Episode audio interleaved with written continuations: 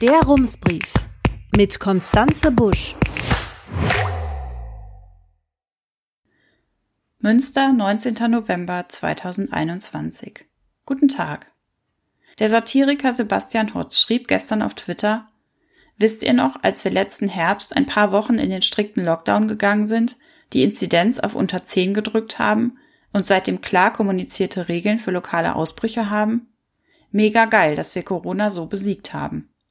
Und das fasst die Tragik unserer Situation ganz gut zusammen. Aber es hilft ja alles nichts. Wir müssen jetzt irgendwie wieder da raus.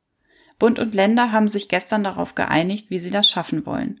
Zum Beispiel mit einer 3G-Regelung am Arbeitsplatz, in Bahnen und Bussen sowie 2G oder 2G-Plus-Regeln im Freizeitbereich. Was man in den Beschlüssen vergeblich sucht, sind konkrete Maßnahmen, um Kinder so gut wie nur irgend möglich vor einer Infektion mit noch unbekannten Langzeitfolgen zu schützen. In dem Papier von Bund und Ländern stehen zu diesem Thema nur ein paar warme Worte. Man sei sich einig darüber, dass weitere Belastungen für Kinder und Jugendliche zu vermeiden und sie gleichzeitig bestmöglich zu schützen sind. Zitat Ende. Und wie? Durch regelmäßige Tests und Aufklärung über die Impfungen. Das war's. Mehr steht da nicht.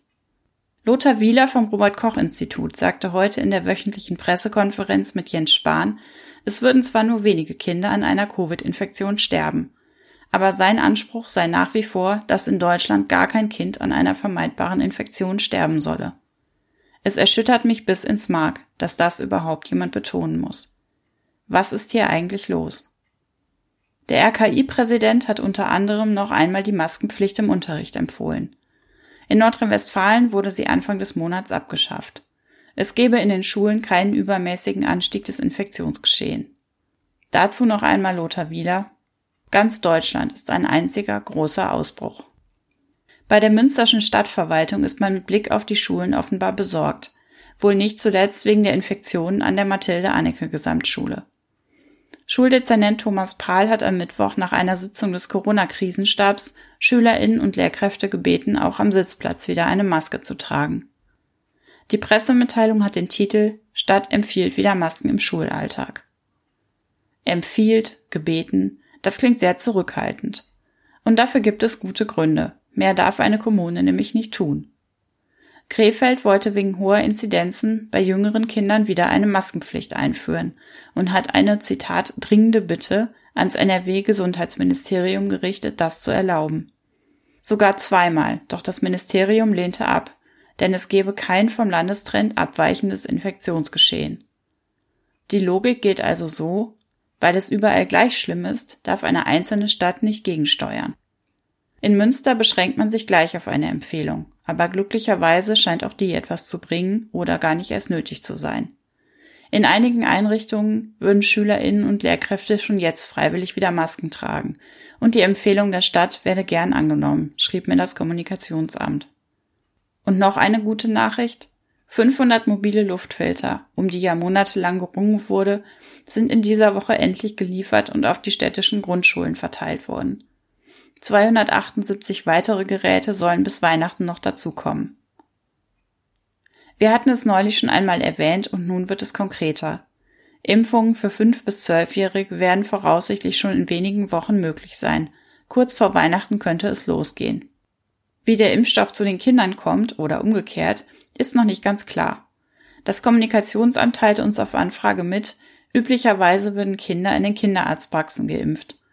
Mögliche andere Angebote würden aktuell geprüft, seien aber auch von der Empfehlung der Ständigen Impfkommission und anderer Impfverordnungen abhängig.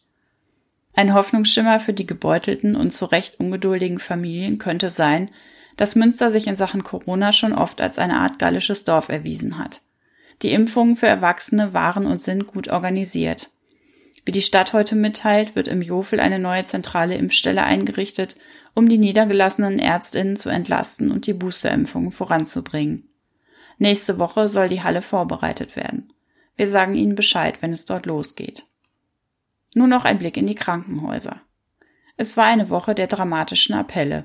Neben verschiedenen ExpertInnen aus ganz Deutschland meldeten sich auch Hans-Albert Gehle, der Präsident der Ärztekammer Westfalen-Lippe, und Hugo van Aken, der ärztliche Direktor der Uniklinik Münster, zu Wort. Die Botschaft ist dieselbe wie bei allen anderen, die gerade nahezu verzweifelt Alarm schlagen. Die Lage ist sehr ernst und so wie in Süddeutschland könnten bald auch hier die Kliniken überlastet sein. Die Pressesprecherin der Uniklinik schrieb mir auf Anfrage, bisher komme es aufgrund der verhältnismäßig niedrigen Fallzahlen in der Region zu keinen größeren Einschränkungen. Allerdings bedeutet das offenbar keinen Regelbetrieb wie noch etwa vor zwei Jahren. Der Fachkräftemangel insbesondere in der OP und Intensivpflege habe sich durch die Pandemie weiter verschärft. Seit Sommer könne das UKM deshalb nur noch 36 der insgesamt 42 Operationssäle betreiben. Die Uniklinik hat sich mit einem Stufenplan darauf vorbereitet, mehr Covid-Patientinnen aufzunehmen, falls sich die Corona-Lage weiter verschlimmert. Dafür müssten unter Umständen planbare Operationen verschoben werden, was auch schwer erkrankte Menschen treffen würde. Stand heute muss das UKM auf diesen Plan noch nicht zurückgreifen. Für die Pflegekräfte ist die Situation jetzt schon schwer zu ertragen. Ich habe mit einer Pflegekraft gesprochen, die auf einer Intensivstation Covid-Patientinnen versorgt und mir Anfang September schon einmal von ihrer Arbeit berichtet hatte. Ich hatte damals einen Hinweis vorweggeschickt und tue das heute wieder. Was die Pflegekraft erzählt, ist auch beim Zuhören nicht einfach auszuhalten.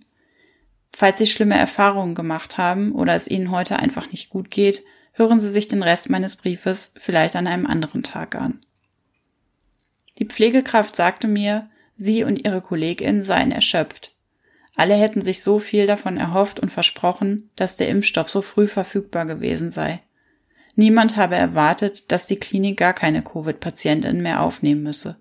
Aber es rechnete auch niemand mit noch so einem Winter, der nochmal sehr, sehr anstrengend wird. Es sei frustrierend, die Menschen seien so krank. Zitat, man tut alles, aber wir haben kaum noch die Erwartungshaltung, dass wir es schaffen. Das sei sehr belastend, besonders wenn man PatientInnen ein bisschen kennengelernt und mit ihnen gesprochen habe, bevor ihr Zustand sich verschlechtert hat. Und wenn eine schwangere Covid-Patientin behandelt werden müsse, sei das für alle im Team schwer. Das sei schon ein paar Mal vorgekommen.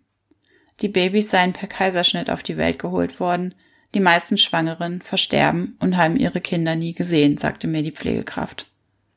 Dazu eine Anmerkung unserer Redaktion. Schwere Covid-Verläufe bei Schwangeren sind insgesamt selten, aber das Risiko ist während der Schwangerschaft erhöht. Deshalb werden eine Impfung und auch eine Boosterimpfung empfohlen.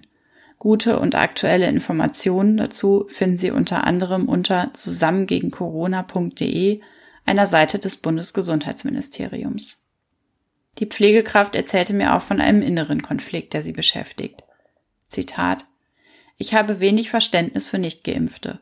Gleichzeitig finde ich es schlimm, dass ich wütend auf sie werde. Ich möchte mehr Mitgefühl haben. Das sind kranke Menschen. Jeder Mensch soll versorgt werden und das tun wir auch. Niemand wird schlechter behandelt als geimpfte Patienten. Aber im Grunde hat unser Gesundheitssystem nicht genug Personal dafür. Das geht auf unserer Station schon in Richtung Verzweiflung.